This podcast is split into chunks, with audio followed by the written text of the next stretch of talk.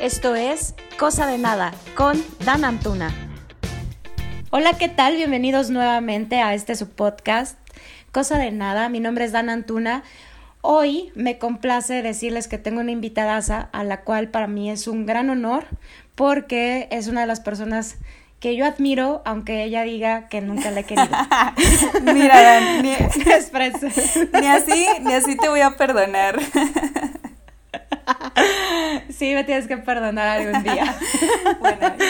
bueno, ya la escucharon, ella es Lucero Lemus, así que ¿cómo estás, chiquita? Muy bien, muchísimas gracias por haberme invitado aquí a tu espacio. Y estoy muy emocionada de que por fin ya me agarres un poquito de afecto. ella, ella, en sentida, en sentida, nunca lo va a superar porque dice que de todos mis alumnos, lo, eh, es la que menos quiero. Esa es la que más le echabas carrilla, le ponía siempre cinco. Ah, y, tú, y tú a mí no. Eh, tenía que ser algo, algo mutuo, pues. Ah, ya, ya, ya ves, era como parte de la defensa sí, Totalmente. Muy bien. Oye, cuéntame, ¿de qué vamos a hablar el día de hoy? Oye, pues un tema que yo sé que también a ti te va a gustar muchísimo, porque yo sé que a, ti te agarra la lombriz viajera. Yo lo sé, yo lo sé. Y mm, está muy interesante hablar sobre el choque cultural. Creo que siempre hablamos como que de viajes, de, ay, sí, pues ir a tal lugar está muy bonito, etcétera. Pero, a ver, ¿a qué te enfrentas a ir a otro país o a otra cultura? porque no, hay veces que ni siquiera sabemos a qué, a qué vamos, ¿sabes?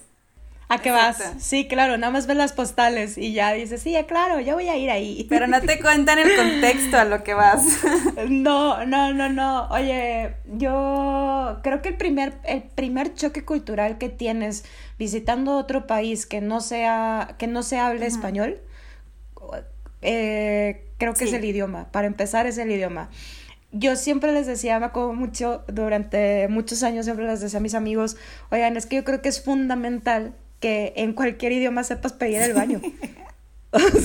Imagínate llegar y que no sepas que la otra, o sea, que la otra persona no sepa que te estás cagando, o sea, qué oso, qué oso.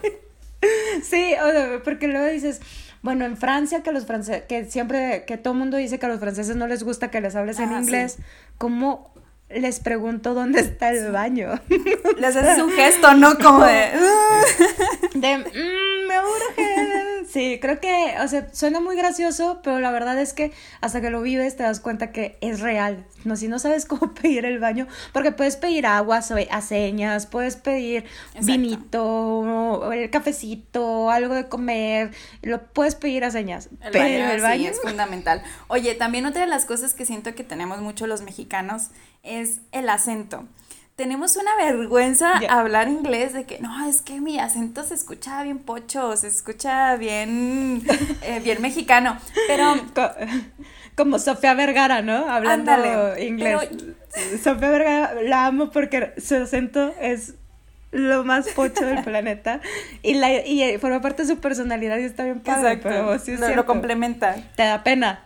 Sí, te da pena, te da pena hablar inglés. Oye, pero eh, está, está pirata porque ya cuando vas a otro país y te das cuenta que, por ejemplo, vas a Europa y hay muchos países muy chiquititos y todos ellos tienen comunicación entre sí, que hay personas que hasta hablan hasta cuatro idiomas. Y cuando hablan inglés, etcétera, se les sale su acento. Por ejemplo, los alemanes tienen acento, los ingleses tienen acento, etcétera. Pero a ellos no les da pena, güey. Entonces, ¿por qué a nosotros sí? ¿Por qué? Porque creo que nosotros vivimos en ese mundo de que te tiene que dar pena porque no lo estás haciendo mm, bien. Sí, cierto. ¿Sabes? Este, mis amigos que, que enseñan otro idioma, como el inglés, lo primero que siempre me han dicho es, tú háblalo. No importa si lo estás diciendo mal. No importa. Porque alrededor de ti va a haber alguien que sí lo habla bien o porque es nativo de, en ese idioma y te lo va a corregir porque sabe que no es tu idioma, te lo va a corregir. Entonces, tú háblalo, que no te pena. Esa, no, pero el idioma, ir al baño.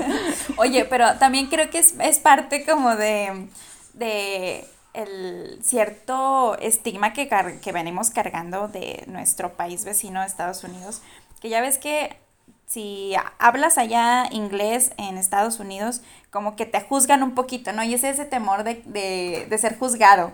Como de, ay, güey, eres mexicano. Sí, no, no me vayan a deportar porque estoy hablando y se me nota que no soy de aquí, ¿no? Bueno, y aparte pues porque somos morenos, chaparritos. Además. Además, o sea, forma parte como de todo el, todo el prototipo de que no eres de ahí. Totalmente. Oye, ¿sabes cuál otro puede, puede ser un gran choque cultural? Eh, la comida. Ah, sí, sí. ¿Tú eres mañosa? La comida. Mucho. ¿Qué no comes? No, o sea, no como muchas de las verduras no me las como. Este, hay muchas que no me gustan y hay otras que nada más por verlas digo, no, gracias. Es más, te, este cambio la pregunta. ¿Qué es lo más raro que has comido en algún otro lugar? Que hayas dicho, mm, fuck, me la tengo que comer. ¿Qué es lo más raro? Ándale. No sé. A ver, yo creo que ah, aunque estemos dentro de México, la gastronomía mexicana ah, es muy diferente tanto en el norte como en el sur y en el centro. Y, y, en México que se comen insectos, sobre todo del centro al sur del país, creo que lo más raro han de, han de ser los eh, chapulines. Sí, sí, sí. Este, creo, o, o, las tripas, pero pues las tripas sí se comen en partes casi todo México. a mí me tocó en Francia, em, estaba yo eh, pidiendo eh, hospedaje en esta aplicación de Couchsurfing y una chava muy linda me dio hospedaje, etcétera. Y muy linda ella preparando la, la, cena. Me dice, oye, pues yo sé que ya llevas mucho tiempo este, viajando, etcétera. Vente, yo te invito a, a que cenes, de seguro debes de venir cansadísima, etcétera. Y pues iba súper cansada. Me dice, te preparé algo súper delicioso, que es aquí, este, pues algo como básico. Ok, ¿qué, qué vamos a comer? Caracoles. Neta, Nunca habías comido caracoles. Jamás, jamás. Esos sí son muy franceses. o sea, ¿cómo? ¿Cómo que caracoles, güey? O sea, son tiernos, viven en una casita. ¿Cómo te vas a comer a caracoles? Ni siquiera. Tienen antenitas. Sí, exacto.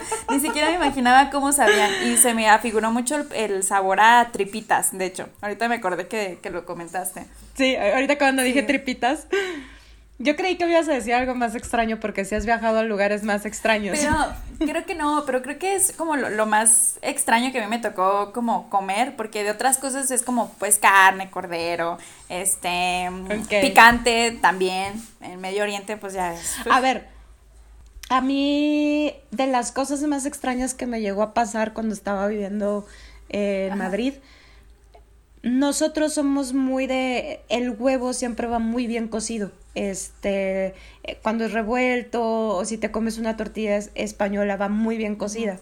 Eh, y la primera vez que fui a comerme una tortilla española, eh, por dentro la tortilla no estaba cocida, era, se escurría el huevo. pues para ti es asqueroso, pero resulta que sabe bien rico, súper rico, o sea, porque en el momento para mí también fue muy asqueroso, ¿para qué lo digo? Porque estamos muy acostumbrados a que esté bien cocida. Pero luego ya pasaron muchos meses y yo estaba trabajando con unos españoles y me dicen es que la tortilla tiene que estar jugosita. O sea, para ellos no está crudo. Ah, ok. Está en un punto de cocción el huevo en el que ya no está crudo, pero escurre. Ok. Entonces, Dice, la una buena tortilla no puede estar reseca, tiene que estar jugosita cuando la partes. Imagínate que llegues a un restaurante y así a Madrid y que te pregunten, señorita, ¿en qué término quiere sus huevos? ¿Qué te responderías a eso? ¡Que me escurran! Jugositos. Ay, no, no puede ser. ¡Qué mensa! Pero la verdad es que yo me acuerdo, eh, nosotros hacíamos muchas veces aquí en la casa con tortilla española y... Ah, porque aparte, como paréntesis, en algún momento en el programa de Otro Rollo había estado invitado Miguel Bosé y Miguel Bosé enseña a, a Dal Ramones y al equipo a hacer una tortilla española. Ah, Entonces, de ahí sale como toda la receta de vamos a hacer tortilla española y a cada rato cenábamos tortilla española. Eh, de verdad era como, pues, para mí mi tortilla española era el huevo muy bien cocido. Sí, claro. entonces sí fue como, eso ha sido como un gran choque de achis, ¿cómo? ¿Cómo que aquí los huevos son pero también, qué chido, ¿no? Porque ya al momento ya de que te explican todo este rollo, ya te quitas ese estigma de la, de la cabeza de que dices, este, es que esto, esto sigue crudo, esto sigue crudo. Ajá. Qué chido. De hecho, una amiga, una amiga chef decía que pasa lo mismo con los huevos como sea, con los omelets franceses, no es el mismo tipo de omelette que nosotros estamos acostumbrados a comer. Y que también a la hora de que tal vez esté diciendo una cosa que no sea cierta, este, porque no recuerdo muy bien cómo fue la, la, anécdota, o sea, como que a la hora de que bates los huevos, la manera en la que los bates le entra tanto aire que hace como que esté más suavecito y siempre tiene que estar suavecito, no dorado, suavecito. Ah, y la consistencia sigue estando aguada. Entonces, dice, yo le entrego ese tipo de melet al comensal y la gente cree que su huevo está crudo. Mm. Cuando no está crudo. Dice, porque tú vas a Francia y los huevos no están crudos, están así, son suaves. Le dije, y cuando, cuando me lo contó, le dije, es que fíjate que a mí me pasaba esto con la tortilla española. Dice, la tortilla española está jugosita. Dice, lo que no es el, el omelette que está suavecito. y yo, por primera vez alguien entiende que la tortilla está jugosa. Oye, qué, qué, raro. De hecho, tiene mucho sentido. O sea, en, en, la forma en cómo preparas las cosas, y en este caso el huevo, sí, sí es verdad. Sí. ya me has dejado con el cerebro explotándome. Oye, otro choque cultural que a mí me puede llamar como mucho la atención es de que en la mayoría de los países pues te dicen a donde fueres haz lo que vieres y aquí no somos tan organizados, somos hasta de brincarnos las filas y en los otros lugares llegas y tú haciendo tu fila muy ordenado porque ves que todos los demás son sumamente te ordenados. Digo algo, eh, algo que, que pues me da vergüenza. Mira, yo soy de Durango, yo soy de Durango, tú sabes, Dan, que cruzarte una calle aquí en Durango es muy complicado. Y aunque la calle solamente sea de un solo sentido, te tienes que fijar en ambos porque siempre va a haber un... A los dos. Siempre va a haber un hijo de alguien que quiera atropellarte. Entonces, tienes que ser muy cuidadoso con eso. Yo cuando estuve en, en Inglaterra, en Londres, fue el primer lugar en el que yo llegué pues ahí me verás volteando hacia los dos lados y pues la gente así como de, pasa, no hay problema, pasa. Está loca, está el semáforo prendido para ti. O sea, los autos se detenían y ahí dije, sí. Qué bueno que sales a otro lugar a, a, a, checar cómo. A conocer. Exacto, porque si te quedas muy, mucho, mm, tú piensas que tal vez así como es en tus ciudades, es en todas y obviamente no, pero es algo que a mí me dejó muy marcada el hecho de cruzar una calle y que un auto se detuviera para que te diera el pase, es de wow, wow. Oye, a, mí me pasó lo mismo porque también en Madrid son muy respetuosos, bajas el pie siempre y cuando esté el, el cruce peatonal. Eh, tenga semáforo o no tenga semáforo, el carro se va a parar. Si no, no, porque tienes que ser ordenado, tienes que ir por ese lugar. Este, en los españoles le dicen cruce de cebra. Eh, y cuando yo llegué, cuando regresé, pues a donde fueres a lo que vieres te acostumbras a hacer eso. Y cuando regresé, no manches, me daba un miedo, me un miedo cruzar la calle. Pero terror. Allí eh, eh, en Durango, justo en un, en un, cruce, este, era como de, es que no siquiera puedo ir a la tienda de enfrente. No encontraba el paso, el paso peatonal y yo no. y hasta la fecha, ¿no? Así de que cruzo aquí enfrente de mi, de mi casa. Y digo, es que aunque yo baje el pie, estos no van a dejar de acelerar. Oye, pero también es algo muy chido que también te quedas tú, ¿no? Porque, por ejemplo, igual también, eh, volvemos a provincia eh, tú vas caminando y si se te antoja cruzarte la calle, te cruzas en medio de la calle, pero ya cuando estás en una ciudad más grande, etcétera, ya sabes que tienes que, como peatón, también tienes que respetar esos señalamientos, o sea, ya no te puedes estar cruzando donde tú quieres. Sí, eh, y más vale, ¿no? Mejor hasta la esquina, que, que ahí está el semáforo. sí, a lo seguro, vamos a lo seguro. Sí, claro. Oye, también. ¿Qué otro cheque cultural? Mira, a mí me pasó y yo sé que tú me vas a entender totalmente, ¿cómo es la seguridad en, otros, en otro lugar?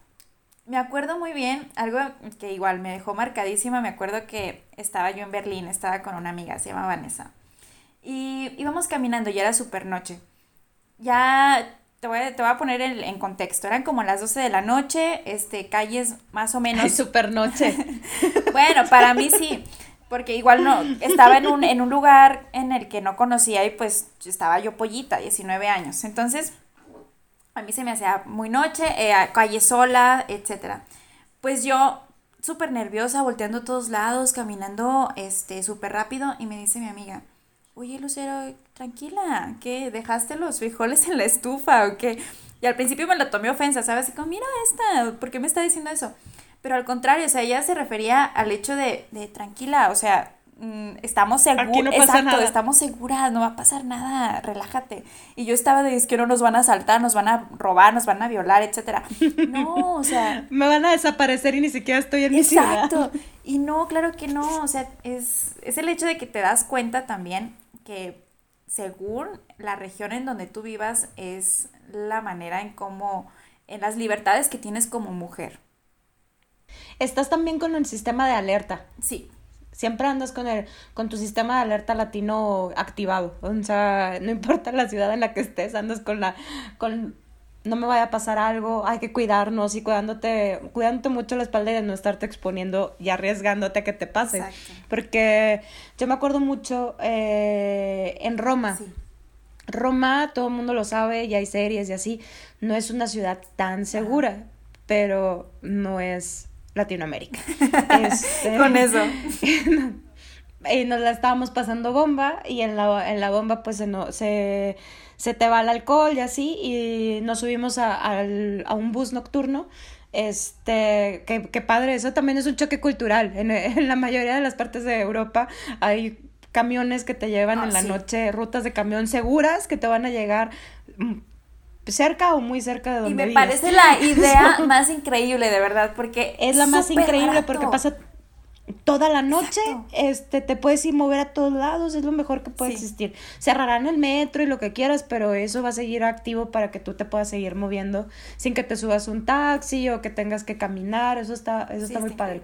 Pues total, me acuerdo que nos subimos y que mi, a mi prima le dicen, ah, ya mero vamos, ya mero van a llegar a su destino, es aquí, y nada más me grita, bájate, ya llegamos, y yo vuelto por las, por las ventanas, eh, le digo, no es cierto, así, aquí no es, o sea, no, no hemos llegado.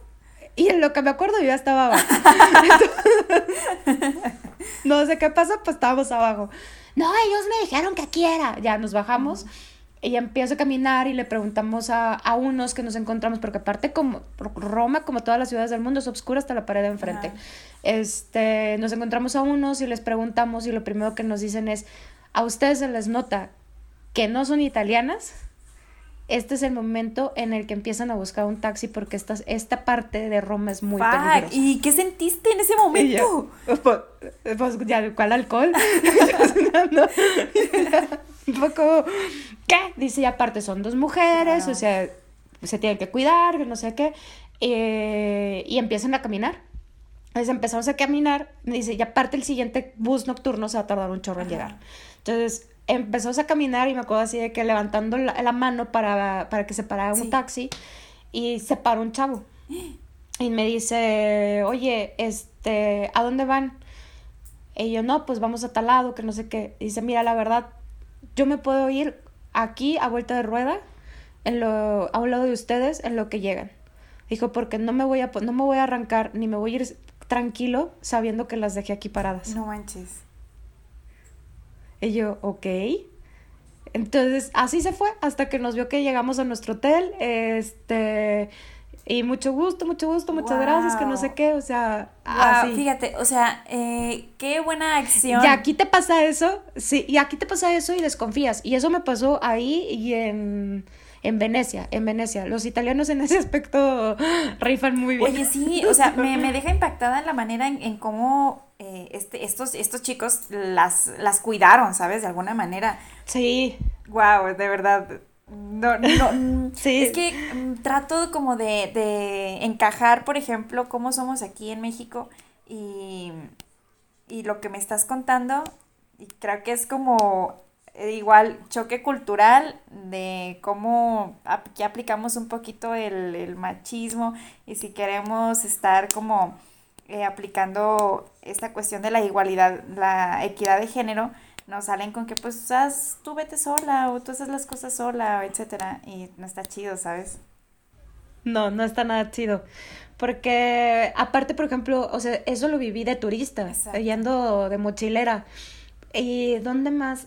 Bueno, hay disculpas del ejemplo, pero fue la ciudad en la que viví. Eh, para mí Madrid me era increíble. Me era súper increíble porque siempre estaba segura. Sea, era de, no puedo, yo no podía creer que podía salir a las 4 o 5 de la mañana del antro y caminar, yendo con mis roomies o sola y caminar a, a mi casa.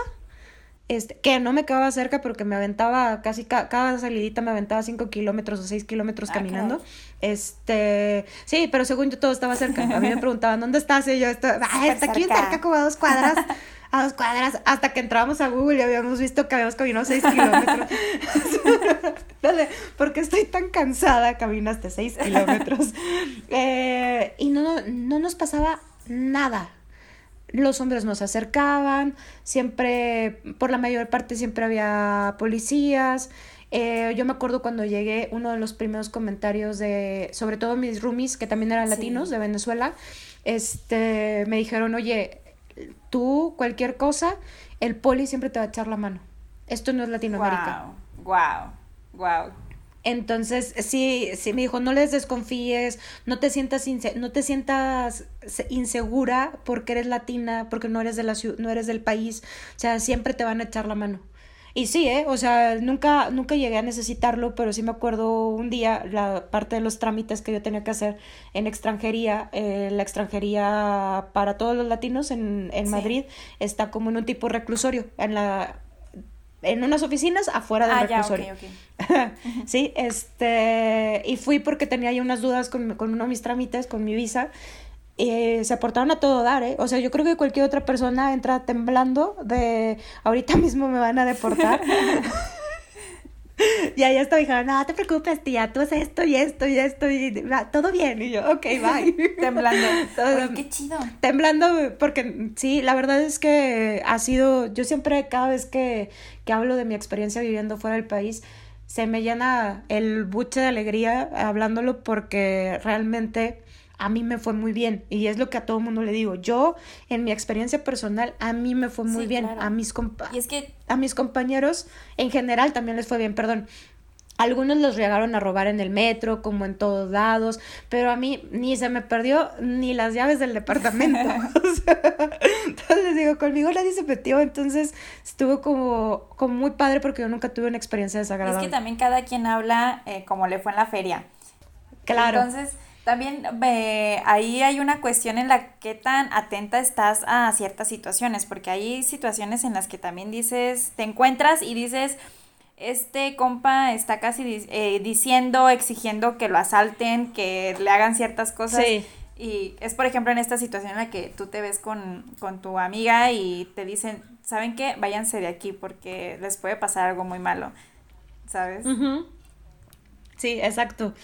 ¿Tienes alguna otra sí, mira, choque cultural? A mí me pasó algo similar. Eh, ahorita que estabas comentando eso de, de que te, te, cuidaron, etcétera. Bueno, no es algo similar, pero cuando yo estuve en Jordania, em, pues ya ves, país de Medio Oriente, este, el, el choque cultural obviamente es total. Tú usabas burka, ¿no? Sí, no, eh, sí y no. Eh, ahí en Jordania, haz de cuenta que en el pueblito en el que yo estaba viviendo, se llama Guadimusa, es un pueblito que alberga una de las maravillas del mundo, que es Petra. Entonces, es, eh, ahí en ese pueblito, pues es más liberal. O sea, quiere decir que no es necesario usar la burka, eh, tú puedes utilizar, tú puedes vestirte como tú quieras, porque pues van muchos turistas, entonces de alguna manera ellos son un poco más liberales.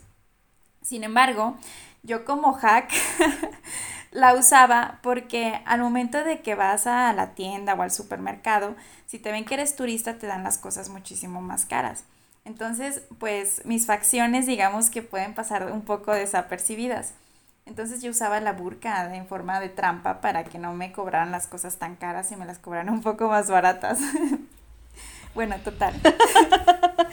total, volviendo al tema de lo que te estaba contando, en una de esas situaciones en las que pues yo salía, etcétera, que todavía no usaba la burka en forma de trampa, este, mm, me tocó que iba caminando normal y iba conmigo un, un compañero de trabajo y le empiezan a decir, este, e, e, ¿es tu, es tu esposa, es tu novia, etcétera? Y no, no, no, no, no, no, este, es, mi compañera.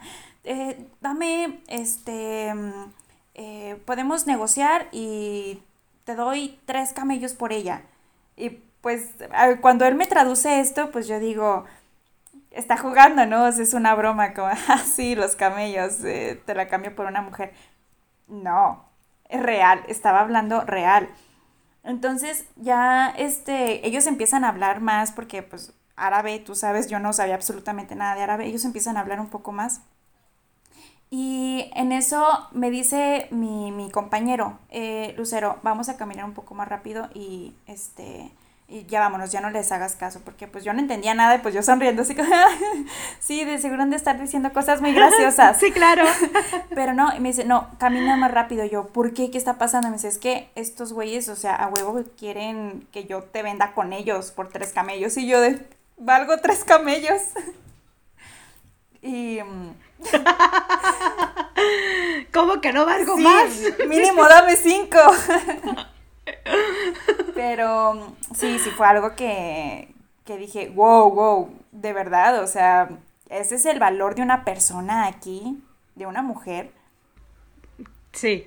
Me quedé muy impactada por eso. Sí, sí, sí, sí es impactante porque aparte aquí yo, una de mis primas bromea mucho diciéndole a, a mi tío, ándale, ya cámbiame por unas cabezas de ganado, a ver si así salgo. ándale, pues tal Entonces siempre es como el chiste entre nosotros de cambiarnos por unas cabezas de ganado a ver si así salgo. Pero porque ya estamos ruquitas, no por otra cosa. No porque sea verdad.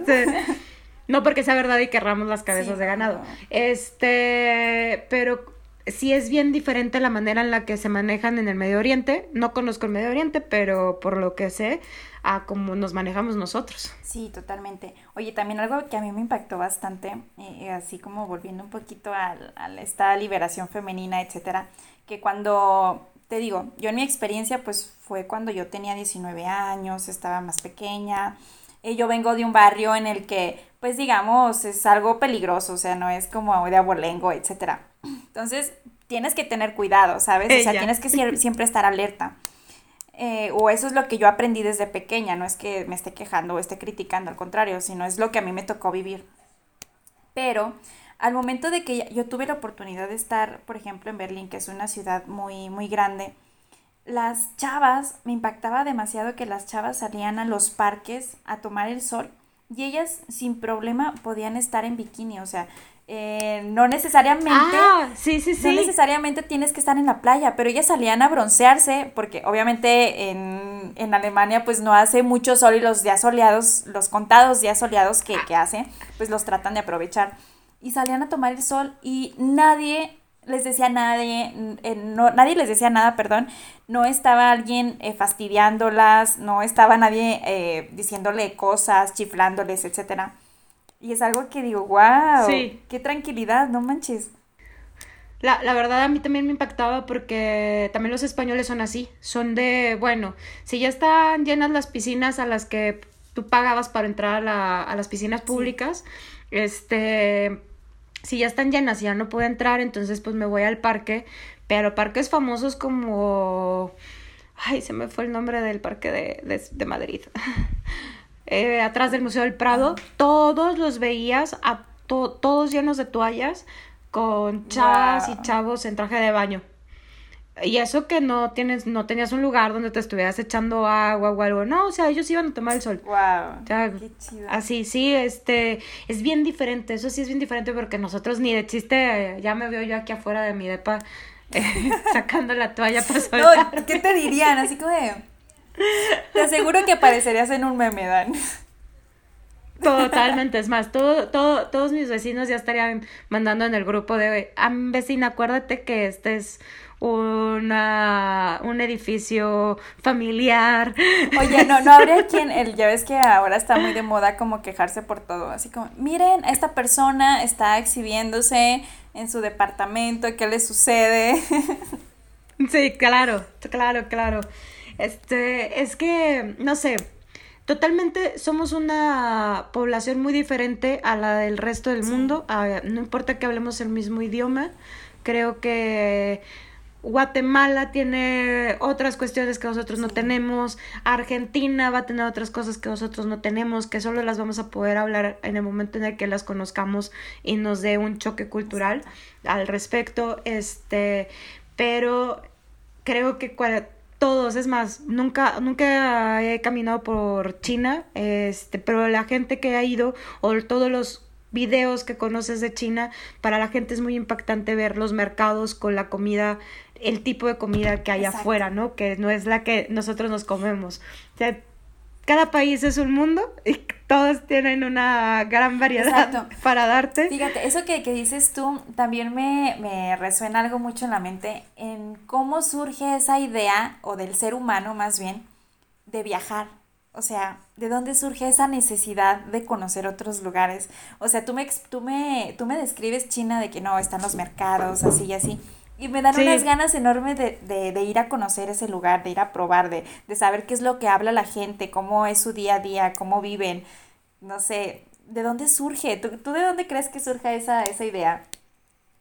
Creo, mira, el otro día estaba escuchando a, Alan, de Alan ah, por el Mundo, en una entrevista en el que les está, él está platicando de lo que sabe en un principio, cuando no se tenía tanto acceso a la información o que no había tanta, tantos libros y cosas así, a la a los reyes y a todos los que en pirámide más alta los mandaban de viaje a que conocieran el mundo, a que conocieran otros países, para que cuando regresaran se casaran. Ok, eso me interesa. Y supieran, y supieran por qué no me ha pasado.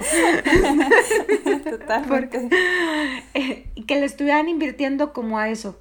Este, y luego va pasando el tiempo, la gente empieza a, a viajar más, a querer conocer más, porque antes viajar era forma parte de lo, de lo cultural y de enriquecerte culturalmente, porque lo que estás viendo en un libro ahora lo estás viendo físicamente, este, lo que viste en una postal o lo que te platicó alguien que ya fue, ahora vas a ir a verlo y es y forma parte como de pero ahora todo ha evolucionado tanto con cuestión de las redes sociales que realmente la gran mayoría eh, pues ahora vas y te compras un chip en Holanda para tu celular y tienes internet en toda Europa, en toda la Unión Europea. Entonces, es, y puedes hablar y yo de mi, de mi teléfono de España puedo hacer llamadas a México sin, necesidad del internet. Ajá. Entonces, esas cosas hacen que cada vez estés más comunicado y que realmente entonces ahora no estés viajando por cultura, sino porque quieres hacer lo mismo que la demás gente y necesitas tu foto para Instagram. Entonces, creo que como para cerrar, lo más importante que tenemos que hacer, no importa los choques culturales que, que implica viajar, porque choque cultural hay para nosotros como para ellos viniendo a, México. totalmente, sí, claro. Sí. ellos no comen en las, en cada esquina, no consiguen ni tacos ni nada de, nada de esos puestos, porque son súper ilegales porque necesitan muchos permisos de salubridad. Y para ellos desde eso es una gozada ver que aquí puedes comer en la calle. Eh, todos esos choques siempre son buenos, te enseñan, te enseñan a entender que no, que la, el resto de la población no es igual a ti. Exacto. ¿O tú cómo ves? Sí, mira, eh, es justo lo que tú dices. Eh, creo que, aunque por ejemplo aquí lo estemos compartiendo todo, todos estos choques culturales eh, como en forma de broma o que nos reamos, etcétera, sí. creo yo que es parte fundamental también como razón por la cual viajar. Si a mí me dices que, por ejemplo, en India voy a, oler que, eh, algo por las calles que, que huele súper feo y que siempre tengo que traer algún aromatizante en la nariz para eh, eh, disimular el olor, yo diría, wow, yo quiero experimentar esa idea, porque la gente, o sea, me, despertaría, me despertarían muchas muchas dudas, etcétera. Y creo que es, es algo de lo más bonito de, de, viajar, porque te sacas de tu zona de confort. No estás acostumbrado, tienes que ir con la mente abierta a qué es lo que te va a deparar, qué es lo que vas a descubrir, no sabes qué es lo que vas a aprender y sobre todo las razones por las cuales la, la, la gente la hace, ¿sabes? Sí. Bueno, oye, ¿Qué onda? ¿Me acompañas en otro episodio? Por supuesto que sí, Dan. Si tú me invitas, aquí voy a estar. Muy bien, claro. Para que luego dices que no eres mi favorita. Va, perfecto. Dame tus redes sociales para que la gente te contacte y si quieren saber más de cómo viajar de mochilar, de mochilazo, aquí Lemus les va a poder a poder dar unos muy buenos tips porque no es un día decir, me voy a, voy a poner todas mis cosas en una mochila y me voy a salir por el mundo. Esa no es así. no es tan fácil como parece. no es tan fácil, parece bien fácil, pero la realidad es que todos esos choques culturales vienen desde pasar migración en otro país. Por supuesto. Mira, me pueden encontrar en Instagram como Lucero Lemos Mochilera. Este, cualquier duda, cualquier eh, también necesidad de motivación para viajar, pues ahí estoy para apoyarlos. Eh, Igual si no, lo sé, no sé algo, pues nos inventamos y, y, comenzamos a investigar, que también es una de las razones por las cuales es muy bueno viajar, porque te cultivas, investigas, etc. Pero pues sí, ahí andamos. Perfecto. Muy bien, bueno, pues mis redes sociales ya las saben, son arroba danantuna, excepto en la que siempre menciono, TikTok, que es arroba dana.antuna. Y eh, las más importantes que son las del podcast es arroba cosa de nada en Instagram y cosa de nada en Facebook. Muchas gracias Lucero por acompañarme esta media hora un poquito más platicando y de choques culturales, viajando y esperemos pronto nos empieces a dar más tips de cómo viajar por el mundo. Muchas gracias a ti Dan. Muchas, muchas gracias. Muchas gracias a todos por escucharnos. bye. bye.